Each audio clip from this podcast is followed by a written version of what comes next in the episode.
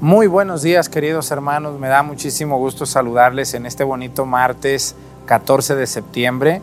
Hoy, antiguamente la iglesia celebraba y celebra en muchos países fuera de México la fiesta de la Santa Cruz. Esta fiesta, muy antigua, muy antigua desde Santa Elena de la Cruz, en estas tierras de Guerrero y en, en esta parroquia donde estoy, pues tiene una antigüedad tremenda. La gente aquí tiene una gran devoción a la Santa Cruz. Ahorita les voy a explicar en qué consiste esta fiesta. Les damos la bienvenida a la fiesta de Shiloh Cruz, así le dicen, que es la fiesta de la Santa Cruz. Bienvenidos, acompáñenme. Hoy toca ornamento verde, pero bueno, porque aquí es la fiesta de la Santa Cruz, pues yo voy a usar el ornamento rojo. Me disculpan. Bienvenidos y comenzamos.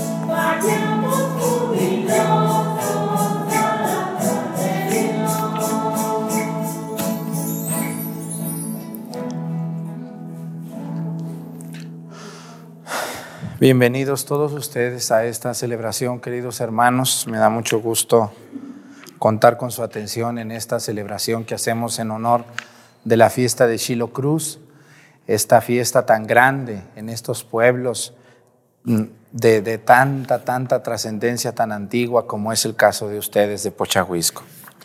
Quiero pedirle a Dios nuestro Señor, como todos los días lo hacemos, por una diócesis, Vamos a pedir hoy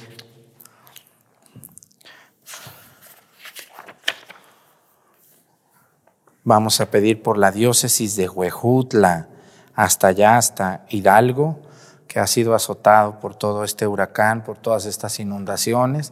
aunque pasó eso en Tula, pero bueno, vamos a pedir hoy por la diócesis de Huejutla, por su obispo, don José Iraíz Acosta Beltrán, que Dios lo bendiga a él, a los sacerdotes que sirven a Dios y al pueblo, a su pueblo en Huejutla, por las consagradas y por toda la gente que, que nos sigue desde esas tierras hidalguenses. Que Dios los bendiga mucho, hermanos de Huejutla. Y también hoy vamos a pedir por un país, vamos a pedir por un país donde sabemos que muchísimas personas ven la Santa Misa. Vamos a pedir hoy por el país de Brasil, ese país tan grande allá al sur de, de América, un país, uno de los más grandes de todo el mundo. Que Dios los bendiga mucho, aunque hablan portugués, pero también como está muy cerca de países donde se habla español, pues muchas personas también hablan español. Quiero invitarlos a esta fiesta de Cruz. ¿Qué quiere decir eso? Miren, eh, eh, en México se hablan más de 62 idiomas. Para que ustedes a lo mejor no son de México o incluso algunos que son de México no sabíamos. En México se hablan más de 62 idiomas. El primer idioma que se habla es el español, pero hay idiomas originales de México. El idioma número dos que se habla es el náhuatl. En estas tierras todavía, en Acatlán, en La Monera, alguno que otro de Pochahuisco, todavía habla náhuatl. Y no se diga en otros pueblos cercanos aquí. Y lo hablan con, como se hablaba hace 400, 500 años antes de la llegada de los españoles. De hecho, el joven que me ayuda a transmitir esta misa, que no lo ven nunca, habla náhuatl. Así que la palabra Shilo Cruz es con X, si es correcto, y, viene de Shilo, Shilote, ¿verdad que sí? El gilote es cuando el elotito del maíz empieza a aventar cabellos. Y, y, siempre en estas fechas es cuando los elotes casi están, pero todavía no están. Y es cuando la gente le pide mucho a Dios que se logren los elotes. ¿O no es así? Y entonces la Santa Cruz tiene mucho que ver cuando llegaron los españoles, hicieron esa inculturación de poner la cruz como una milpa de la cual brotan los elotes. Por eso la gente le tiene mucha devoción a la Santa Cruz en este sentido y le dicen Cruz, la fiesta del gilote de la cruz, la fiesta del fruto de la cruz, eso quiere decir. Y también pues la Santa Cruz aquí en estos pueblos la suben en los cerros y las bajan. Ahorita ustedes vieron a la entrada de la misa muchas cruces y van a llegar más todavía. Es muchísima el fervor que hay a la Santa Cruz en estos pueblos. Así que les invitamos a que nos acompañen. ¿Y por qué el 14 de septiembre, Padre? Si en México se celebra el 3, el 3 de mayo. Bueno, aquí esta gente es muy fiestera. Todos los santos sabidos y por haber lo celebran y a la Santa Cruz le hacen dos fiestas, la del 3 de mayo y la, del, y la de Cruz el 14 de septiembre, que es la fiesta en muchos países fuera de México. De hecho, en muchos lugares el 14 de septiembre se celebra la Santa Cruz, un día antes de la Virgen de los Dolores. Entonces, pues les invitamos a que nos acompañen en esta fiesta hermosa para pedirle a Dios que se logren los elotes, lo que ustedes han sembrado. Muchos de ustedes, ¿quién de ustedes sembró? Levántenme la mano. Muy bien, pues espero los elotes ahora que me inviten, aunque sea un elotito. Así que yo les invito a que le pidamos mucho a Dios nuestro Señor, a la Santa Cruz, que se logre ese maíz, ese frijol que sembraron, calabaza, camote, cacahuate y la flor de cempasúchil, que también ya vi que ya sembraron. Vamos a pedirle mucho a Dios por nuestros agricultores en esta fiesta de la Santa Cruz. En el nombre del Padre y del Hijo y del Espíritu Santo,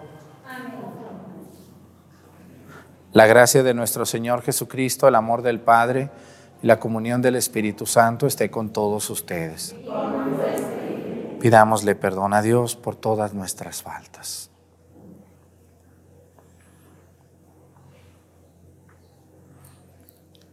Yo confieso ante Dios Todopoderoso y ante ustedes, hermanos, que he pecado mucho de pensamiento, palabra, obra y omisión por mi culpa, por mi culpa, por mi grande culpa. Por eso ruego a Santa María, siempre Virgen, a los ángeles, a los santos y a ustedes, hermanos, que intercedan por mí ante Dios nuestro Señor. Dios Todopoderoso tenga misericordia de nosotros, perdone nuestros pecados y nos lleve a la vida eterna.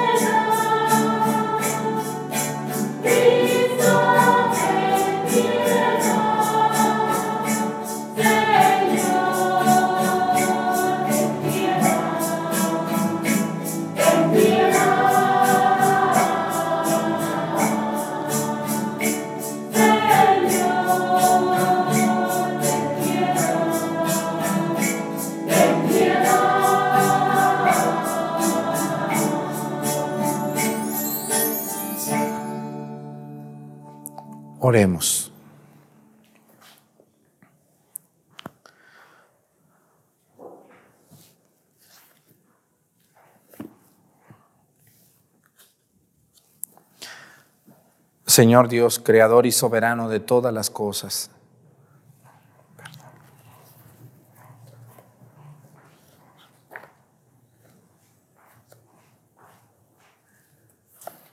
Vamos a tomar las oraciones de la Santa Cruz recordando esta gran fiesta que celebramos.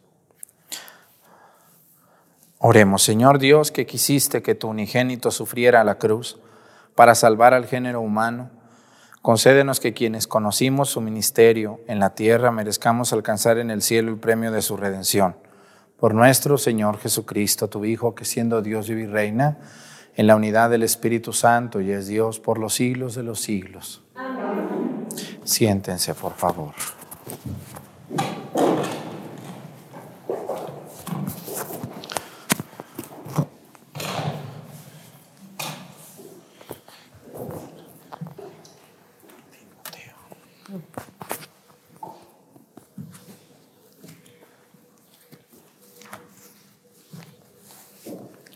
De la primera carta del apóstol San Pablo a Timoteo. Hermano, es cierto que aspirar al cargo de obispo es aspirar a una excelente función. Por lo mismo, es preciso que el obispo sea irreprochable, que no se haya casado más que una vez, que sea sensato, prudente, bien educado, digno, hospitalario, hábil para enseñar, no dado al vino ni a la violencia, sino comprensivo, enemigo de pleitos y no habido de dinero, que sepa gobernar bien su propia casa y educar dignamente a sus hijos, porque ¿cómo podrá cuidar de la iglesia de Dios quien no sabe gobernar su propia casa? No debe ser recién convertido, no sea que se llene de soberbia y sea por eso condenado como el demonio. Es necesario que los no creyentes tengan buena opinión de él, para que no caiga en el descrédito ni en las redes del demonio. Los diáconos deben asimismo ser respetables y sin doblez, no dados al vino ni a negocios sucios. Deben conservar la fe revelada con una conciencia limpia, que se les ponga a prueba primero y, luego, si no hay nada que reprocharles, que ejerzan su oficio de diáconos. Las mujeres deben ser igualmente respetables, no chismosas, juiciosas y fieles en todo. Los diáconos que sean casados una sola vez y sepan gobernar bien a sus hijos y su propia casa. Los que ejercen bien el diaconado alcanzarán un puesto honroso y gran autoridad para hablar de la fe que tenemos en Cristo Jesús. Palabra de Dios.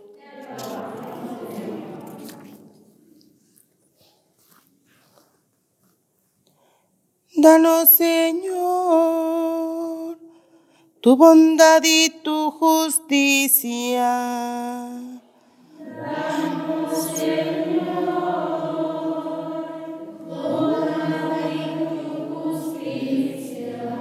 Voy a cantar la bondad y la justicia. Para ti, Señor, tocaré mi música. Voy a explicar el camino perfecto. Cuando vendrás a mí.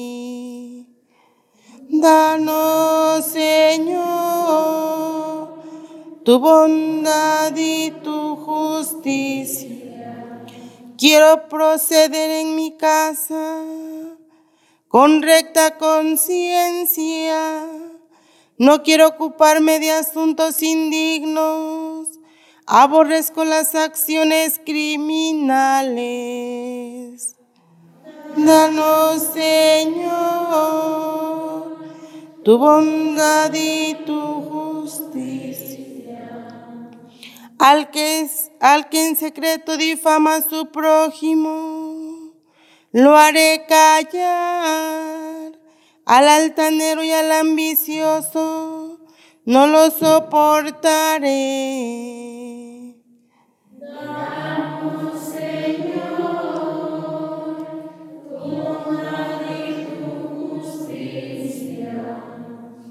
Escojo a gente de fiar para que vivan conmigo.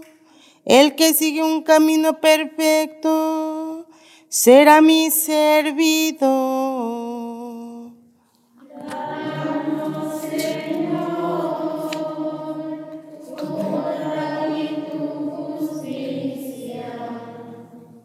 De pie.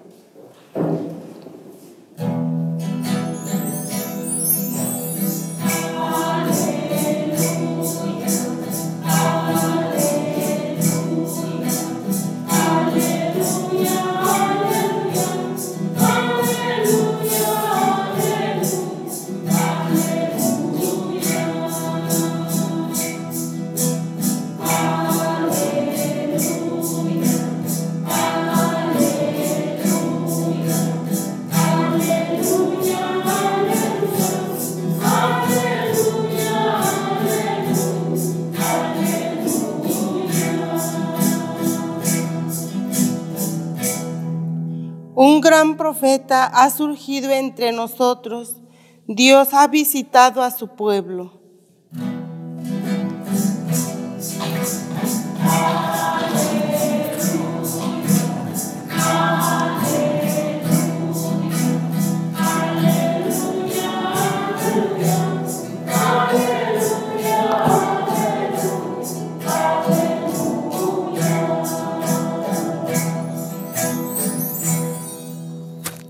El Señor esté con ustedes. Lectura del Santo Evangelio según San Lucas.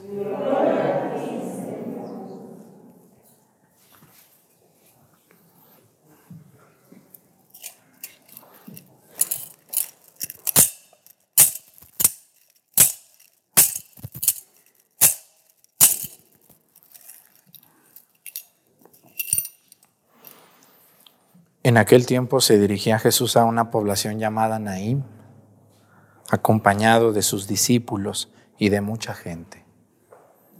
Al llegar a la entrada de la población, se encontró con que se sacaban a enterrar a un muerto, hijo único de una viuda a la que acompañaba una gran muchedumbre. Cuando el Señor la vio, se compadeció de ella y le dijo, no llores. Acercándose al ataúd, lo tocó y al que lo llevaban y, los que lo llevaban se detuvieron. Entonces Jesús dijo, joven, yo te lo mando, levántate. Inmediatamente el que había muerto se levantó y comenzó a hablar. Jesús se lo entregó a su madre. Al ver esto, todos se llenaron de temor y comenzaron a glorificar a Dios diciendo, un gran profeta ha surgido entre nosotros. Dios ha visitado a su pueblo.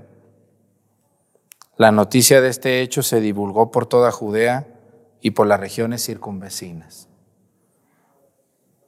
Palabra del Señor. Siéntense, por favor.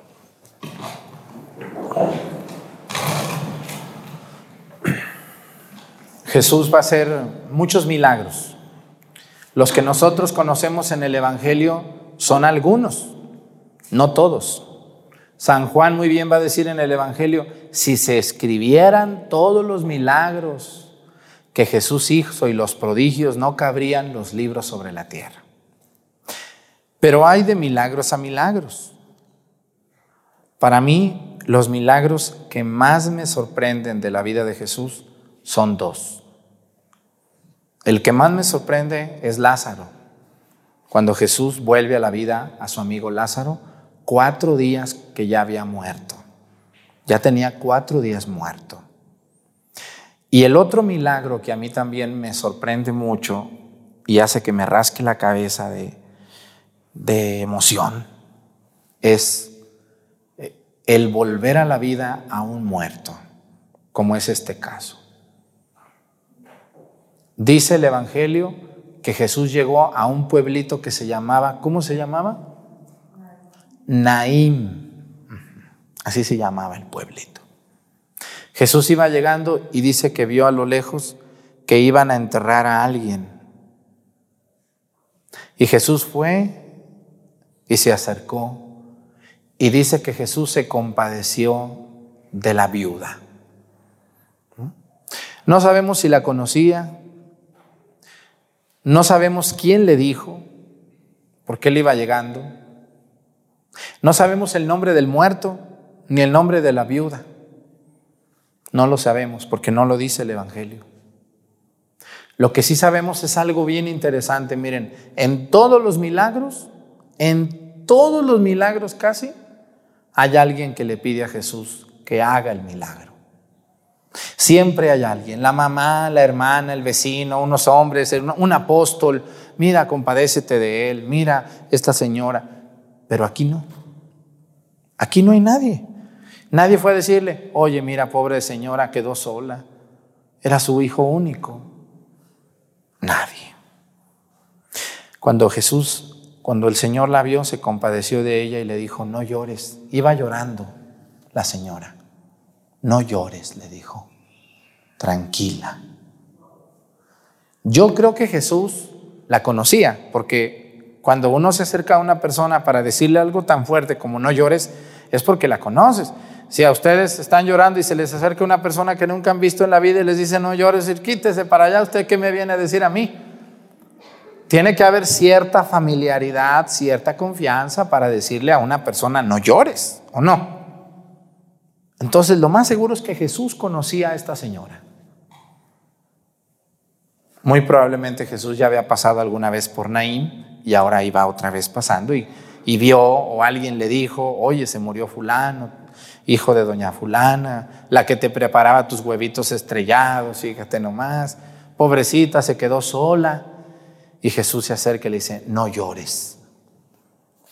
Acercándose al ataúd lo tocó y los que lo llevaban se detuvieron. Esto es una escena muy fuerte. Ustedes todos han ido a algún velorio, todos han ido a ver cómo llevan el ataúd de una persona cargando entre los hombres. Imagínense que a medio camino se acerca un hombre toca el ataúd y les dice, deténganse, deténganse, párense.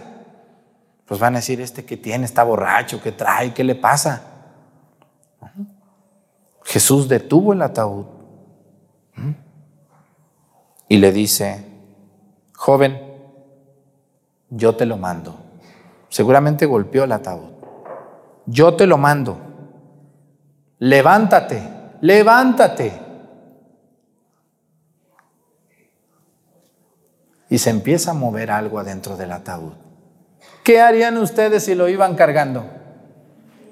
La rezandera que iba ahí, ¿cómo quedaría la rezandera o el rezandero? Todos los que iban ahí en el funeral, ¿qué habrán hecho cuando empezaron a ver que el ataúd se empezó a mover? ¿Qué habrán hecho? Patitas, ¿para qué te quiero? Se fueron, se fueron. Yo estoy seguro que todos corrieron. Es que cuando leemos el milagro así rápido no lo entendemos, pero cuando lo vemos con tanto detalle, esto es impresionante. ¿Cómo? Eh, ya llevaban al muerto en el ataúd y, se empieza a mover el ataúd y... ¿Quién creen ustedes que fue la única persona que se quedó con Jesús? ¿Quién creen ustedes? ¿Quién? De todos los que iban acompañando al muerto. Yo estoy seguro que nomás se quedó la mamá y algún apóstol, porque tuvo que quedarse alguien para ver lo que pasó. ¿Mm? Porque si no, pues no lo hubieran podido escribir. Pero todos los demás, yo estoy seguro que dijeron, vámonos de aquí. No, este trae el diablo, yo creo. Porque así la gente pensaba. De hecho, Jesús, la gente lo acusaba de muchas cosas. El miedo, el miedo, el horror, como un muerto se va a levantar. Dice, joven, yo te lo mando, levántate. Inmediatamente el que había muerto se levantó. Dice el Evangelio, y comenzó a hablar. Jesús se lo entregó a su madre. Al ver esto, todos se llenaron de temor, así es, ¿eh? de temor. Les dio miedito y dijo, vámonos de aquí. Y comenzaron a glorificar a Dios. Pero fíjense lo que dice el Evangelio, dice, este joven comenzó a hablar. ¿Los muertos hablan? No. Un signo para que una persona esté viva es que hable. Si no habla, puede ser que esté muerto, ¿no? De hecho, cuando nace un niño, antes se acostumbraba a darle una nalgada para que el niño llorara, ¿o no es así? Y ya decía, no, pues nació bien sano, porque está llorando, entonces sí, sí está bien el niño, sí llora. Así es. En aquellos tiempos, pues también se acostumbraba que al muerto lo decían que estaba muerto porque ya no hablaba. ¿Qué nos enseña el Evangelio del día de hoy? Miren, hoy tenemos muchos muertos caminando en el mundo. Tenemos muchos católicos de dos pies que van a misa, que rezan. Otros no van a misa, no rezan, pero dicen que son católicos y nunca hablan de Dios. Estamos muertos para Dios. Tenemos muchos católicos muertos, muy vivos para el mundo. Somos muy vivos. Vean ustedes cómo hablamos. Vean ustedes cuánta gente habla de tantas cosas en la televisión, en la radio, en los medios de comunicación, en la casa. Tenemos hijos muy buenos para contar chistes, ¿verdad que sí? Tenemos hermanos muy buenos que se saben las canciones, se saben narcocorridos, se saben todas las canciones de fulano y de fulana y no se saben el credo. Mucho menos se van a saber la vida de Jesús o la vida de un santo. Entonces, nosotros estamos muertos, como estaba este joven que no hablaba. Porque Jesús dice aquí, comenzó a hablar el muchacho. Estaba muerto. Hoy es un buen día para cuestionarnos ¿de qué hablamos?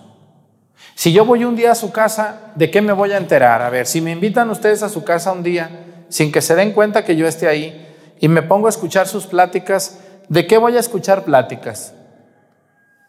De dinero, de negocios, del prójimo, de envidia, ¿de qué más? De enfermedades, de cocina, de trabajo, de fútbol, de videojuegos, de artistas. Y de Dios casi no. Estamos muertos. No queremos hablar de Dios. Yo conozco mucha gente que quiere, quiere que uno hable de Dios, pero ellos no. No hablan de Dios. Un católico no solamente es católico porque va o porque lleva veladoras. Un católico tiene que hablar de Dios. No puede uno quedarse con esto. Un, un, imagínense yo, si soy sacerdote y no hablo de Dios, o en la homilía hablo de todo menos de Dios, no hablo de la palabra de Dios, me pongo aquí a hablar de política o me pongo aquí a hablar de otros temas que no tienen nada que ver con la palabra de Dios, entonces estoy perdiendo el sentido y el centro de lo que soy. Hablar de Dios. Yo quisiera que ustedes, yo me acuerdo de mis antepasados, muchos de ellos, todo el tiempo, primero Dios, si Dios permite, si Dios me deja llegar, si Dios me da licencia, vamos a ver a la Virgen, mañana nos vamos a ir caminando hasta tal templo rezando el rosario. Ya iba yo en medio de ellos, rezando el rosario también yo. Vamos a hablar y hablaban del, del, santo, fíjate aquí, allá en mi pueblo pasaron dos mártires por mi pueblo, me acuerdo de los santos mártires, uno San Román Adame Rosales y otro, eh, eh, el otro mártir San José María Robles.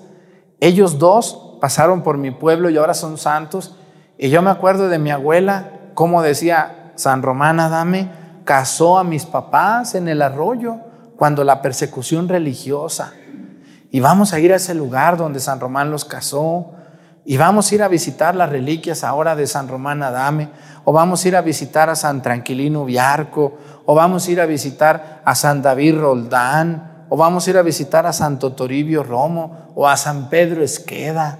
O a San Julio Álvarez o a Santo Sabá Reyes, o vamos a ir a visitar a Tilano Cruz, o vamos a ir a visitar a, los, a los beatos Anacleto González Flores y Miguel Gómez Loza.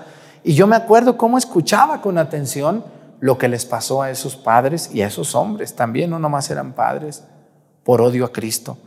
Y me acuerdo con qué amor mis abuelos hablaban de Dios, con qué respeto hablaban de Dios. Como hablar de su mamá, de su papá, con un respeto que nosotros estamos perdiendo. ¿Verdad que sí? Cuando uno habla de Dios, uno debe de hacerlo con amor, con respeto y con mucha solemnidad a Dios. Así que yo les invito que cuando hablen, hablen de Dios, nos corrijamos y dejemos de ser tan vulgares porque el signo de que estás vivo para Dios es de que hablas de Dios. La lengua habla, dice el Evangelio, de lo que está qué? De lo que está lleno qué? El corazón, exactamente. Un corazón amargo, pues habla de amargura, de esas señoras que siempre hablan de pura amargura. Un hombre que nomás habla del prójimo está amargado, la envidia lo corroe. La boca habla de lo que está lleno el corazón. Y cuando un corazón está lleno de Dios, obviamente tiene que hablar de Dios. Yo les invito a que nos cuestionemos y veamos de qué hablamos, cuánto tiempo le dedicamos a Dios, a cantar alabanzas, a ver al Santísimo, venir a ver a la Virgen. Yo les admiro a ustedes aquí en Pochahuisco porque yo veo que muchos de ustedes vienen a ver al Señor, le cantan, le alaban, no se cansan, le traen flores. Pues muy bien, Síganlo haciendo. ¿Hasta cuándo, Padre? Hasta que te mueras. Esto no se acaba hasta que te mueras. No te dé vergüenza hablar de Dios. Vamos a pedirle mucho a Dios por, por nosotros, que Dios nos ayude a seguir hablando de Él sin miedo, con fe y con valentía. Pónganse de pie. Presentemos ante el Señor nuestras intenciones. Vamos a decir todos, Padre, escúchanos.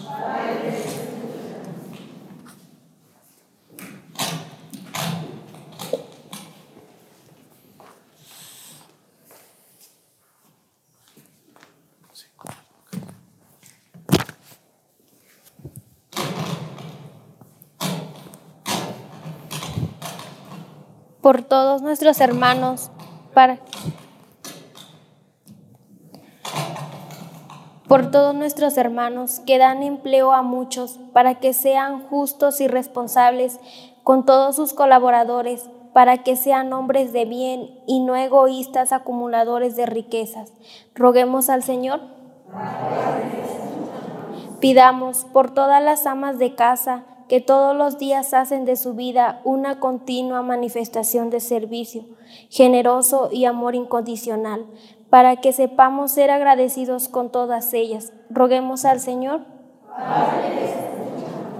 Oremos por quienes trabajan en situaciones y ambientes difíciles, para que Dios sea su fortaleza y nosotros seamos justos, agradecidos y respetuosos con todos, que nuestras acciones reflejen en verdad lo que profesamos. Roguemos al Señor. Por todos nuestros jóvenes y niños, también por, por todos nosotros, para que les heredemos buenos valores y para que nuestros buenos ejemplos sean para ellos un modelo de bien a seguir. Roguemos al Señor.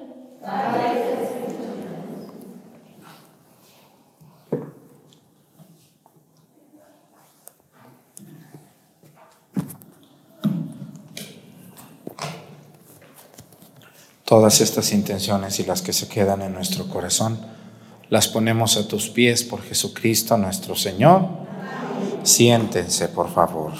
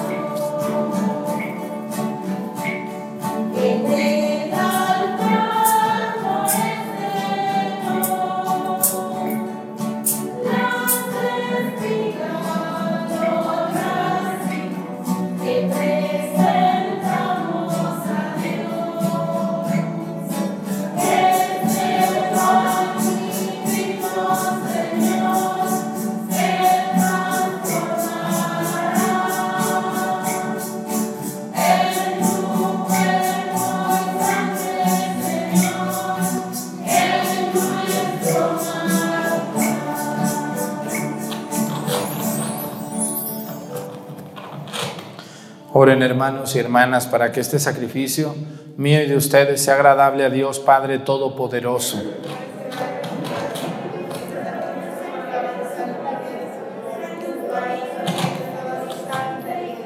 Te rogamos, Señor, que este sacrificio que en el altar de la cruz borró el pecado del mundo entero, nos purifique de todas nuestras ofensas. Por Jesucristo nuestro Señor. El Señor esté con ustedes levantemos el corazón. Demos gracias al Señor nuestro Dios. En verdad es justo y necesario, es nuestro deber y salvación darte gracias siempre y en todo lugar, Señor Padre Santo, Dios Todopoderoso y Eterno, porque has puesto la salvación del género humano en el árbol de la cruz para que de donde tuvo origen la muerte, al de ahí resurgiera la vida, y el que en un árbol venció fuera en un árbol vencido. Por Cristo, Señor nuestro, por Él, celebran tu majestad los ángeles, te adoran las dominaciones, se estremecen las potestades, te celebran unidos en la alegría los cielos, las virtudes celestiales y los bienaventurados serafines. Permítenos asociarnos a sus voces cantando humildemente tu alabanza.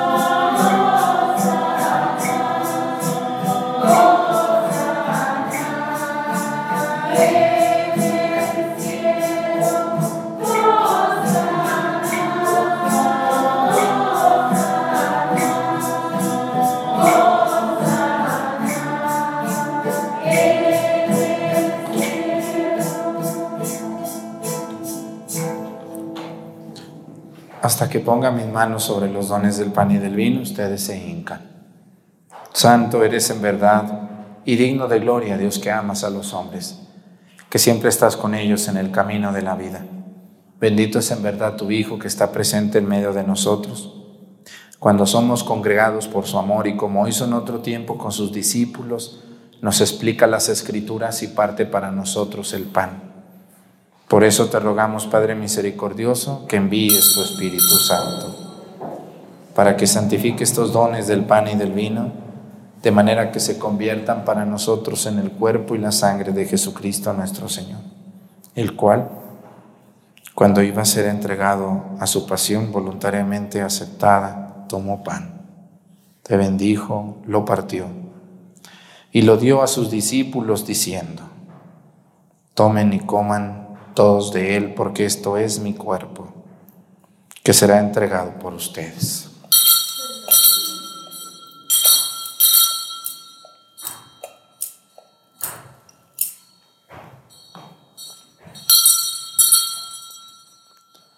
Del mismo modo, acabada la cena, tomó el cáliz y te dio gracias, y lo pasó a sus discípulos, diciendo, Tomen y beban todos de él, porque este es el cáliz de mi sangre sangre de la alianza nueva y eterna, que será derramada por ustedes y por muchos para el perdón de los pecados. Hagan esto en conmemoración mía.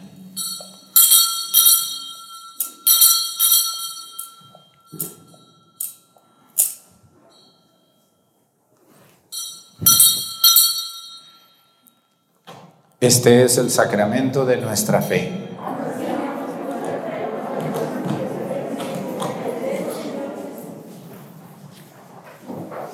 Por eso, Padre Santo, al celebrar el memorial de Cristo, tu Hijo, nuestro Salvador, al que condujiste por su pasión y muerte en cruz a la gloria de la resurrección, y lo sentaste a tu derecha, anunciamos la obra de tu amor hasta que Él venga y te ofrecemos el pan de vida y el cáliz de bendición.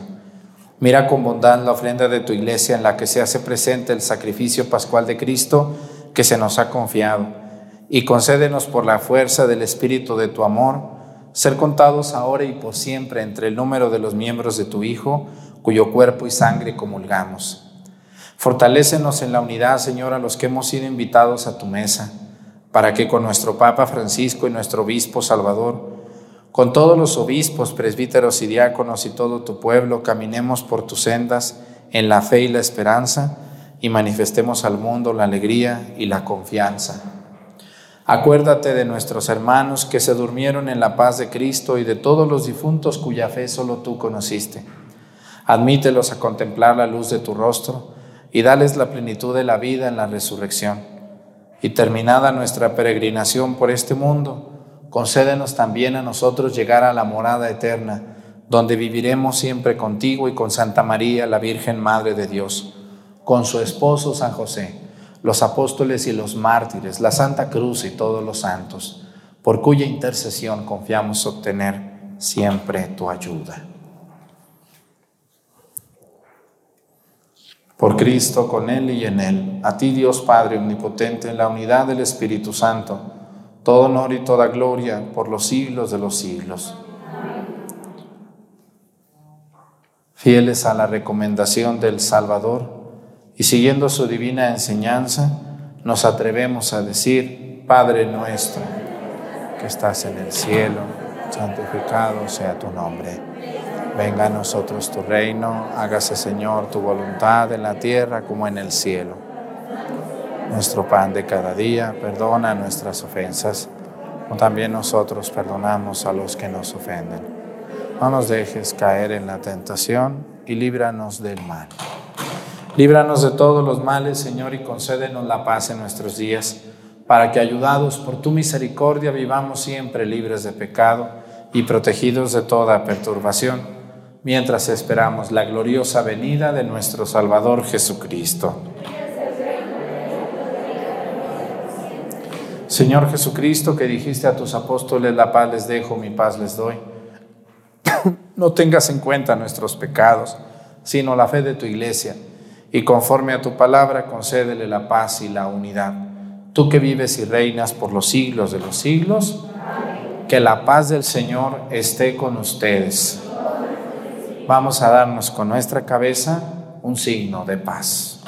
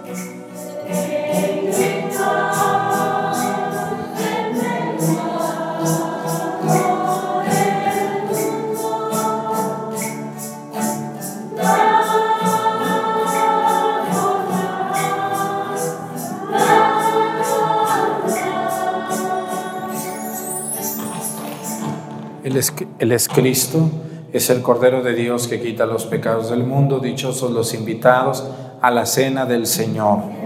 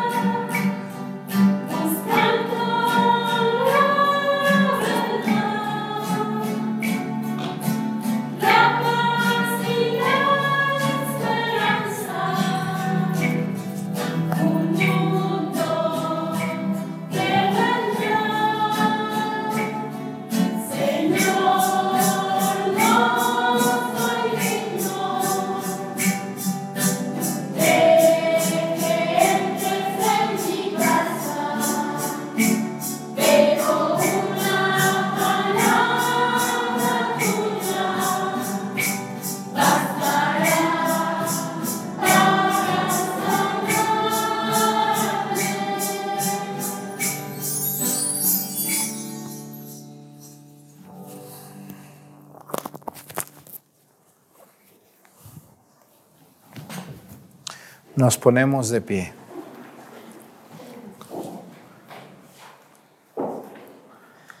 Oremos.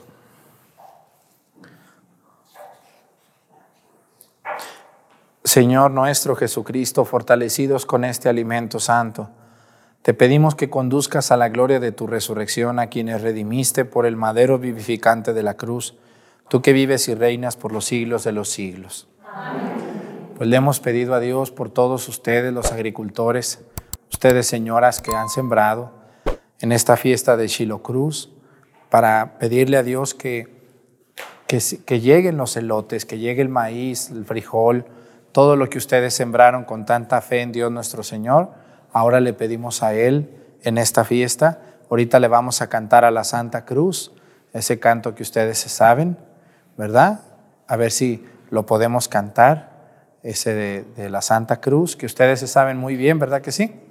Vamos a cantarle a la Santa Cruz en agradecimiento por todo lo que nos da, por todo lo que, todo la que la queremos, porque en ese lugar Cristo dio su vida por nosotros. Bueno, pues invito a todas las personas que ven la misa, les recuerdo que hay que ir a su parroquia también, porque mucha gente luego ya no quiere ir, ¿no? Deben de ir. Esta misa les sirve a ustedes para ilustrarse, para aprender, claro, a mí me da mucho gusto verlos aquí, me da muchísimo gusto ver cuánta gente ve las misas y saber que sirve de algo nuestro cansancio, porque es un equipo, no soy yo solo. Los del coro, los monaguillos, los ministros, los lectores, los servidores, todos lo hacen con mucho cariño y lo hacemos con mucho amor a Dios. Lo que nos mueve es el amor a Dios. Y ustedes con sus buenos comentarios que nos hacen saber.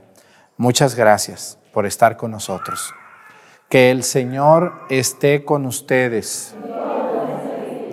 Y la bendición de Dios Padre, Hijo y Espíritu Santo descienda sobre ustedes y permanezca para siempre. Hermanos, esta celebración ha terminado. Nos podemos ir en paz. Que Dios bendiga su día, que tengan buenos días, buenas tardes, buenas noches a la hora que vean la misa. Muchas gracias. Vamos a cantarle a la Santa Cruz.